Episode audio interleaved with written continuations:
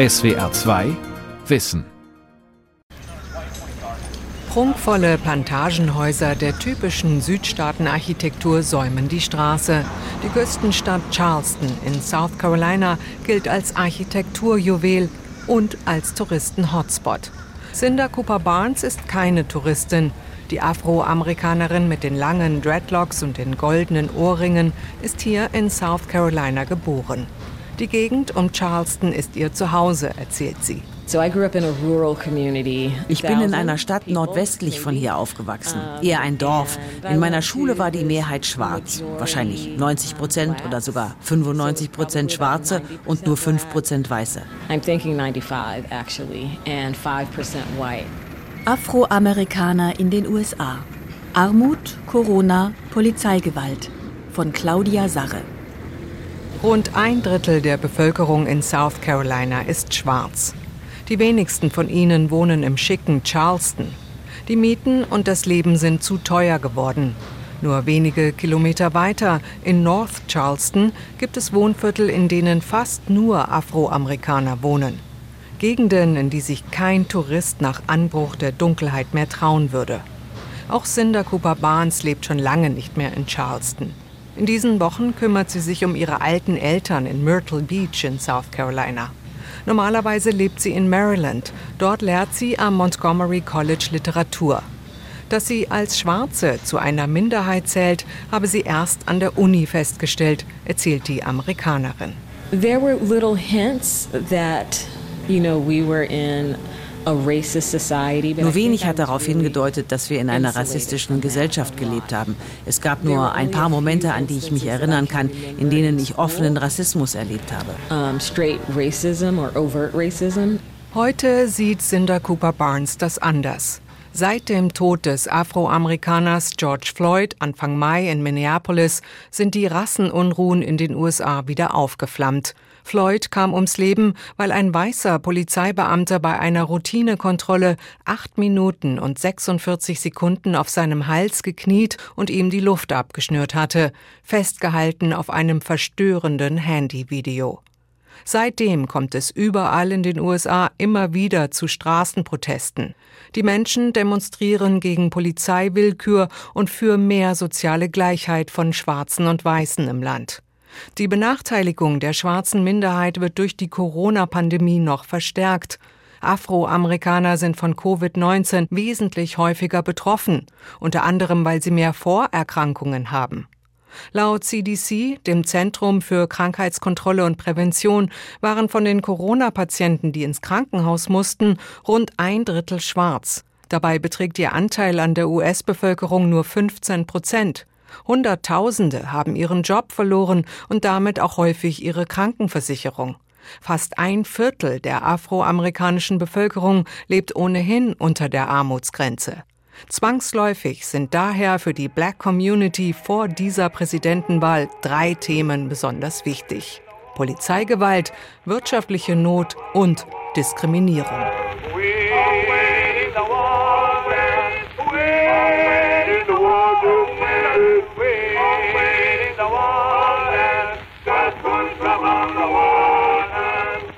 Die am Atlantik gelegene Hafenstadt Charleston galt im 19. Jahrhundert als einer der Hauptumschlagplätze für Sklaven. Ein Museum erinnert an dieses düstere Kapitel der amerikanischen Geschichte.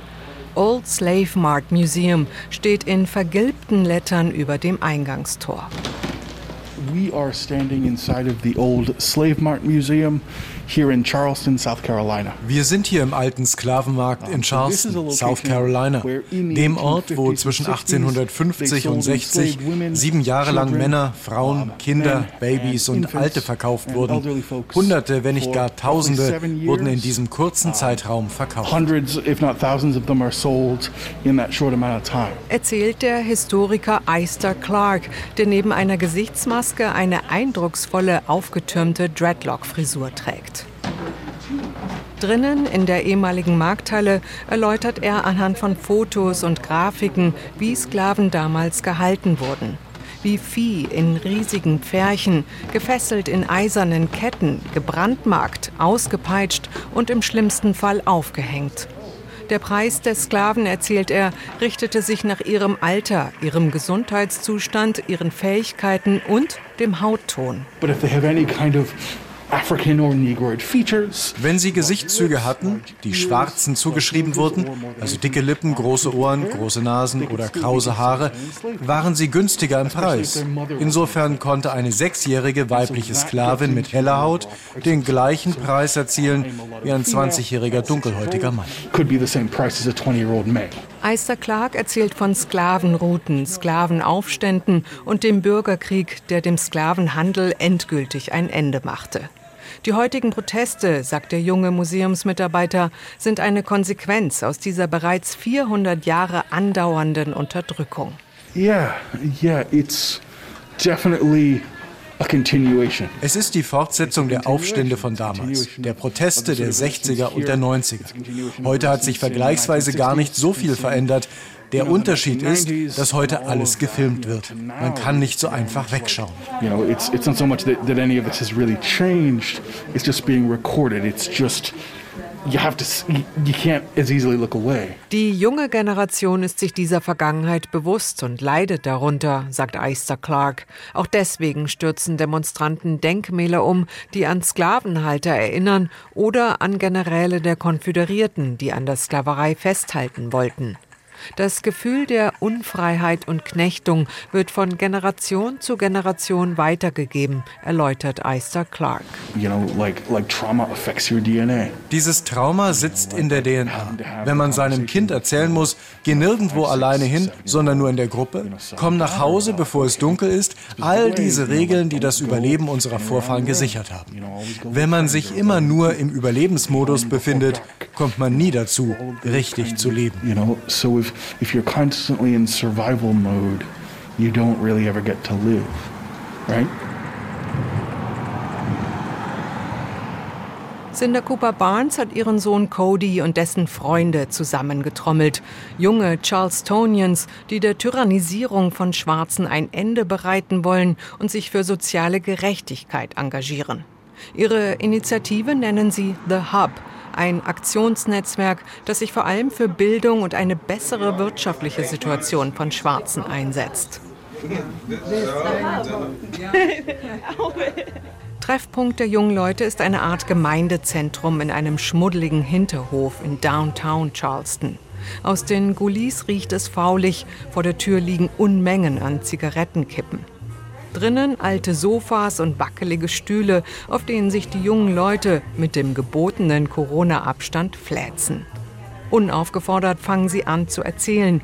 Die Unterdrückung von Schwarzen kann man jeden Tag in Charleston beobachten, erklärt Jack, ein großer, schlanker Kerl mit weißem Hemd und Goldkette. Charleston ist die Nummer eins in der Welt, was Sklavengeschichte angeht. Aber die Stadt hält den Deckel drauf. Weiße Leute erzählen Lügen, um damit Geld zu verdienen und wir Schwarze haben einen Maulkorb. Ich bin einer von nur drei schwarzen Tourguides hier in der Stadt. Insgesamt gibt es über 1000. Ich bin in der Nähe des Sklavenmarktes aufgewachsen, aber sie wollen nicht, dass ich die Wahrheit erzähle. Jacks Augen blitzen vor Wut, er redet sich in Rage. Cody, der Sohn von Cinder Cooper Barnes, der neben ihm sitzt, wirkt etwas entspannter. Der 26-Jährige ist Musiker, arbeitet, um zu überleben, als Musiklehrer. Als schwarze Person in Amerika empfindet man eine Menge Wut und Verwirrung. Man fühlt sich ständig missverstanden und kann sich nicht richtig ausdrücken. Erstens, weil man es nicht gelernt hat. Zweitens, weil mit Unbehagen darauf reagiert wird. Vor allem junge Leute sind nicht länger bereit, die Ungleichbehandlung von Menschen verschiedener Hautfarbe hinzunehmen. Seit Monaten gehen sie auf die Straße, um gegen diese schreiende Ungerechtigkeit zu protestieren. Unter anderem in Minneapolis, New York, Kenosha, Rochester, Portland und in Washington.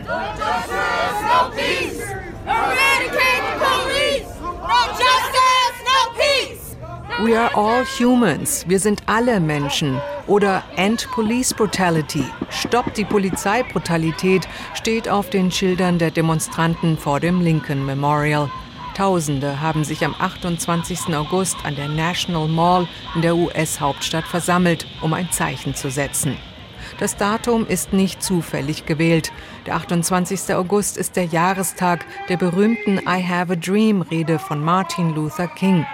Am 28. August 1963 hatte der Bürgerrechtler vor mehr als 250.000 Menschen genau an diesem Ort seine Zukunftsvision von einer Gleichstellung aller Afroamerikaner verkündet.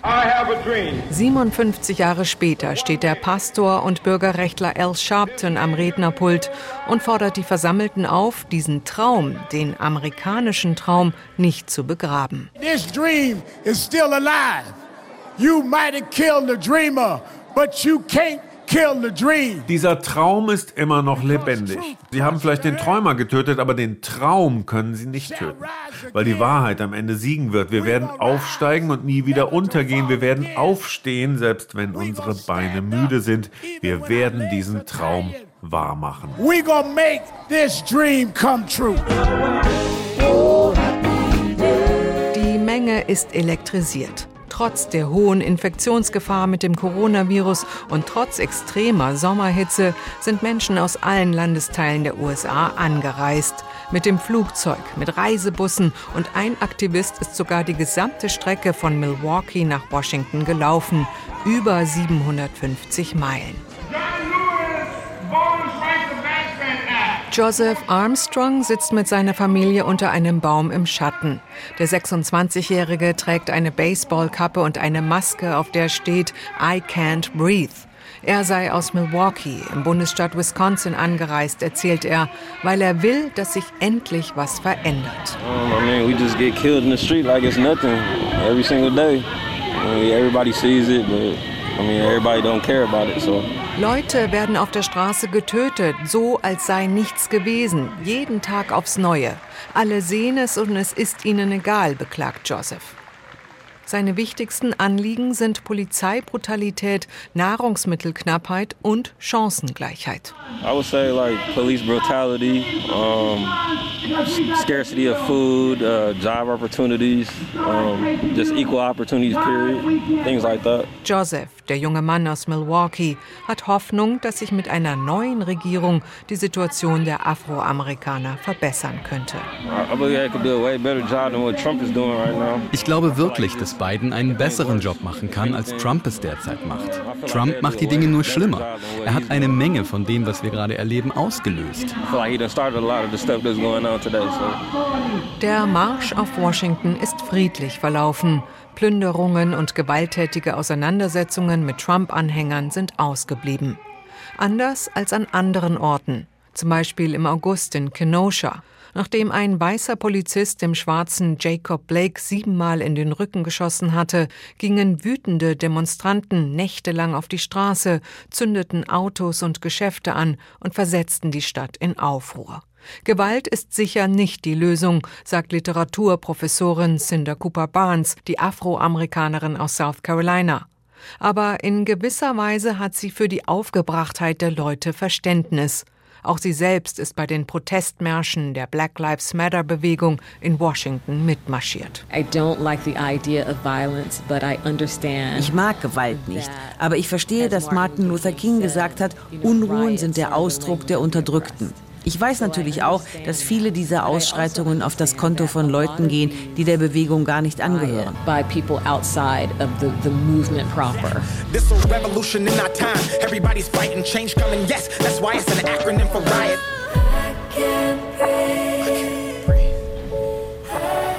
Demonstrationen sind eine Maßnahme, um sich in einer Demokratie Gehör zu verschaffen. Eine andere ist die aktive Mitwirkung im politischen Prozess, sprich wählen zu gehen. The story of black America is the story of America. It's the story of a people who have pushed this country to live up to its stated ideals. But black people have always believed in the promise of a better America. In einem Wahlspot wendet sich Joe Biden, der Präsidentschaftskandidat der Demokraten, ausdrücklich an die schwarze Community. Die Schwarzen haben immer an das Versprechen eines besseren Amerika geglaubt, heißt es darin. Auch heute sollten sie Stellung beziehen gegen den amtierenden Präsidenten. We choose Joe Biden to lead us all towards that American promise together. Viele Schwarze schätzen Joe Biden noch aus der Obama-Zeit und wissen, dass sie sich auf ihn verlassen können. Auch deswegen kann er sich der Mehrheit der schwarzen Wählerstimmen relativ sicher sein. Bei der letzten Wahl im Jahr 2016 stimmten rund 89 Prozent für Hillary Clinton und nur 8 Prozent für Donald Trump. Das liegt vor allem daran, dass die Demokraten in den 60er Jahren die Bürgerrechtsgesetze mit erkämpft haben, sagt Chris Marsh. Sie ist Soziologie-Professorin an der University of Maryland. We're in a state and a place where now blacks as a group feel that Democrats probably more so represent their needs. Im Moment denkt die schwarze Wählergruppe, dass die Demokraten eher ihre Bedürfnisse befriedigen. Von den beiden Parteien, zwischen denen wir uns entscheiden können, setzen sich die Demokraten eher für Randgruppen ein, insbesondere für Schwarze. So blacks generally are going to vote more Democratic than not. Marshs Kollege Clarence Lusain, Politikwissenschaftler an der Howard University in Washington, nennt drei Faktoren, mit denen die Demokraten die Schwarzen gewinnen wollen. Erstens, sie haben Kamala Harris als Vizepräsidentschaftskandidatin aufgestellt. Zweitens, sie sind weiter nach links gerückt und sprechen dadurch besonders junge Wähler an. Und drittens, sie haben Strategien gegen Polizeibrutalität erarbeitet. Professor Lusain ist per Skype zum Interview dazugeschaltet. The House of Representatives developed das Repräsentantenhaus hat ein Polizeigesetz entworfen, das dem entspricht, was viele Demonstranten fordern, zum Beispiel den Würgegriff zu verbieten. Die beiden Kampagne hat sich das zu eigen gemacht und will damit speziell schwarze und braune Wähler ansprechen. Chris Marsh wirft ihre schwarzen Locken nach hinten. Für sie geht es in diesem Wahlkampf um andere Themen. Es geht nicht nur um Polizeibrutalität, sondern es geht um strukturellen Rassismus in sozialen Organisationen. Außerdem geht es um die Unterschiede beim Vermögen zwischen weißen und schwarzen Amerikanern. Die schwarze Minderheit in den USA ist keine homogene Gruppe. Abhängig von Einkommen, Bildung, Herkunft und anderen Faktoren hat jeder andere Sorgen. Zum Beispiel scheren sich viele Bürger der unteren Einkommens- und Bildungsschichten weniger um den Klimawandel oder die Homo-Ehe, sondern sie sorgen sich eher um bezahlbaren Wohnraum, Zugang zur Krankenversicherung oder eine gerechte Strafjustiz. Die Zahlen sprechen gerade beim Thema Strafrecht für sich. Laut Pew Research Center sitzen sechsmal mehr Schwarze im Gefängnis als Weiße. Ein weiteres Problem ist die niedrige Wahlbeteiligung. Bei der letzten Wahl gingen nur rund 55 Prozent der wahlberechtigten Amerikaner an die Urne. Die Demokraten sind daher auf jede einzelne Stimme angewiesen, vor allem in den sogenannten Swing States, den Wechselwählerstaaten wie etwa North Carolina, Pennsylvania, Michigan und Wisconsin. Je mehr junge schwarze Wähler zur Wahlurne gehen, desto bessere Chancen haben die Demokraten zu gewinnen. Politikprofessor Clarence Lusain hält die Corona-Pandemie für einen Faktor, der Wahl ausschlaggebend sein könnte. Uh, Viele Schwarze waren entweder selbst krank oder haben Familienmitglieder, die krank waren. Die Auswirkungen der Pandemie auf die schwarze Community sind nicht zu übersehen. Viele Afroamerikaner haben Freunde und Verwandte, die an Covid gestorben sind. Dafür geben sie der Trump-Regierung die Schuld. Rund 8,6 Millionen Afroamerikaner in den USA leben in Armut. Das bedeutet konkret, eine vierköpfige Familie hat weniger als 2000 Dollar im Monat zur Verfügung. Dass bei diesen Familien Resignation, Desinteresse und Frustration oftmals die vorherrschenden Gefühle sind, wenn es um Politik geht, ist nicht verwunderlich. Diese Menschen denken, dass sie mit ihrer Stimme ohnehin nichts ausrichten können, beklagt Soziologin Chris Marsh. Ich habe ein Problem damit, wenn einige Leute sagen, dass sie aufgegeben haben oder dass sie kein Fan sind vom demokratischen Präsidentschaftskandidaten. In diesem Fall sollte man eben das kleinere Übel wählen. Ich glaube, dass es wichtig ist, dass wir von unserem Wahlrecht Gebrauch machen. Von ihrem Wahlrecht Wahlrechtsgebrauch macht nur gut die Hälfte aller US-Bürger. Das liegt vielleicht auch daran, dass man sich als Wähler registrieren muss. Manchmal sind hohe Gebühren damit verbunden. Häufig muss man seine Steuerschulden bezahlt haben, bevor man sich registrieren kann. Das stellt zum Beispiel für alte, arme oder nicht weiße Bürger häufig eine Hürde dar. Außerdem findet die US-Wahl immer an einem Dienstag statt. Leute, die in drei Jobs arbeiten, haben unter Umständen keine Zeit, am Wahllokal Schlange zu stehen, ereifert sich Soziologieprofessorin Chris Marsh. Also ich würde mich dafür einsetzen, dass der Wahltag ein nationaler Feiertag sein sollte.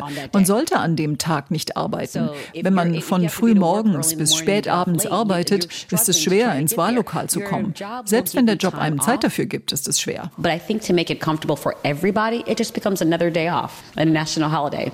Wie wichtig die schwarzen Stimmen sind für einen Wahlsieg von Joe Biden und Kamala Harris, zeigt auch der eindringliche Appell der ehemaligen First Lady Michelle Obama beim Parteitag der Demokraten. And if we wenn wir bestimmte Ziele erreichen wollen, dann müssen so viele wählen, dass wir nicht länger ignoriert werden können. Denn diejenigen, die jetzt schon ahnen, dass sie nicht gewinnen können, tun alles, um uns vom Wählen abzuhalten. Sie schließen Wahllokale in schwarzen Wohngegenden, sie löschen Wählerlisten, sie schicken Leute los, um Wähler einzuschüchtern und sie erzählen Lügen über die Sicherheit der Briefwahl. All diese Taktiken sind nicht neu, sagt Michelle Obama, und sie hat recht. Einschüchterung und Unterdrückung, gerade von schwarzen Wählern, hat in den USA Tradition. Deswegen appelliert die ehemalige First Lady an ihre Mitbürger, ist es wichtig, die Stimme so früh wie möglich abzugeben. One day, when the glory comes, it will be Nicht alle Menschen mit dunkler Hautfarbe in den USA sind liberal. Wie vielen weißen männlichen Wählern gefällt auch manchen schwarzen Wählern Trumps Geprotze und Macho-Gehabe. Andere Afroamerikaner sind sehr gläubig und lehnen daher Abtreibung oder die gleichgeschlechtliche Ehe ab. Kimberly Klasik aus Baltimore hat sich für die Republikaner für die Kongresswahl aufstellen lassen. Für ein Propagandavideo läuft die Vorzeigefrau von Präsident Trump auf roten High Heels durch eine heruntergekommene Gegend Baltimores und prangert die Missstände in der Stadt an. Die Demokraten haben diesen Teil von Baltimore seit über 50 Jahren unter Kontrolle. Sie haben ihn zugrunde gewirtschaftet. Verlassene Gebäude, Schnapsläden an jeder Ecke, Drogenabhängige, Waffen auf der Straße. Das ist heutzutage in vielen Stadtteilen normal. Traurigerweise sieht man diesen Verfall in vielen demokratisch regierten US-Städten. Und trotzdem gehen die Demokraten davon aus, dass die Schwarzen für sie wählen werden.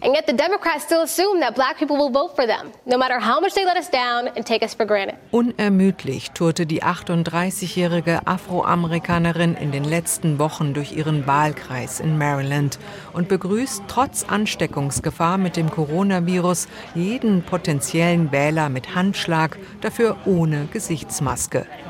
Bei den meisten Bürgern, die sich in dem proppevollen Restaurant maskenlos um sie scharen, kommt die junge Konservative gut an. I think she's a very independent, young, aggressive leader, and I think sorely needed in the Republican Party in the city and the county. Ich glaube, sie ist eine sehr unabhängige, junge, aggressive Führungspersönlichkeit. So etwas brauchen wir dringendst in diesem Wahlkreis, sagt ein weißer Herr. Auch ein Besucher mit dunkler Hautfarbe ist von der jungen Frau beeindruckt. It's rare that you find a black Republican in Maryland. Es ist selten, dass man eine schwarze Republikanerin in Maryland trifft. Wenn es ums Geld ausgeben geht, bin ich ziemlich konservativ. Für welche Partei soll ich dann stimmen? Republikaner oder Demokraten? Ich bin flexibel und offen und höre erst mal zu. Am liebsten hätte ich noch eine dritte Alternative. But I really would like a, a true third choice. Zurück ins gepflegte Charleston in South Carolina mit seinen ruhigen Straßen und herausgeputzten Südstaatenvillen. Das Treffen der jungen Leute im Gemeindezentrum ist fast zu Ende. Sie debattieren noch darüber, ob sie am 3. November wählen gehen sollen oder nicht. Der Bundesstaat South Carolina gilt als Red State, ist also fest in republikanischer Hand. Und daran wird sich vermutlich auch nach dem 3. November nichts ändern. In der Stadt Charleston haben allerdings seit geraumer Zeit die Demokraten die Oberhand. Cody, der Musiklehrer und Sohn von Cinder Cooper Barnes, erzählt, dass er sich zumindest registriert hat, um wählen zu gehen. Ich habe die Entscheidung noch nicht endgültig getroffen, aber ich finde, dass Wählen auf der lokalen und regionalen Ebene wichtiger ist als die Entscheidung darüber, wer der nächste Präsident wird. Seinem Kumpel Keith, der neben ihm auf dem Teppichboden hockt, ist es ebenfalls ziemlich egal, wer nächstes die USA regieren wird. Was die Präsidentschaftswahlen angeht, würde ich eher für eine Zigarette stimmen als für einen der beiden Kandidaten.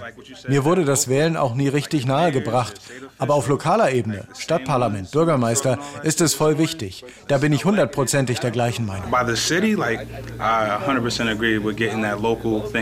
Auch von den anderen jungen Leuten im Raum hat keiner vor, wählen zu gehen.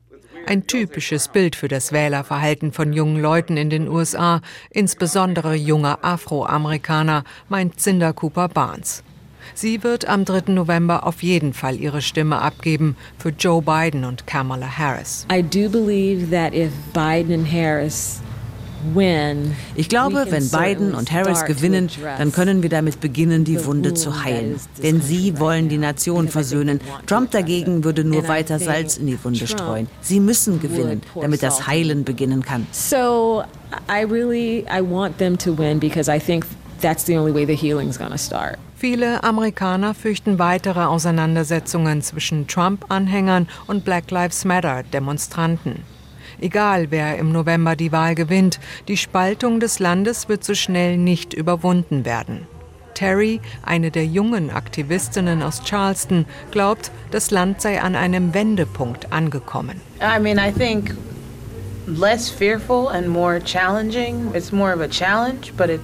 ich fühle weniger Angst. Ich finde, diese Zeit ist eine große Herausforderung. Ich fühle mich energetisiert, weil ich weiß, dass viele Gleichgesinnte mit uns für die gleiche Sache kämpfen. Dies ist unsere Zeit. We're the chosen people. It's, we're, we'll, our time is now. Der im Juli verstorbene Bürgerrechtler John Lewis hat es so ausgedrückt. Sei optimistisch. Unser Kampf dauert nicht nur einen Tag, eine Woche, einen Monat lang. Unser Kampf um Gerechtigkeit wird ein Leben lang dauern. Die Welt verstehen. Jeden Tag. SWR2 Wissen. Manuskripte und weiterführende Informationen zu unserem Podcast und den einzelnen Folgen gibt es unter swr2wissen.de.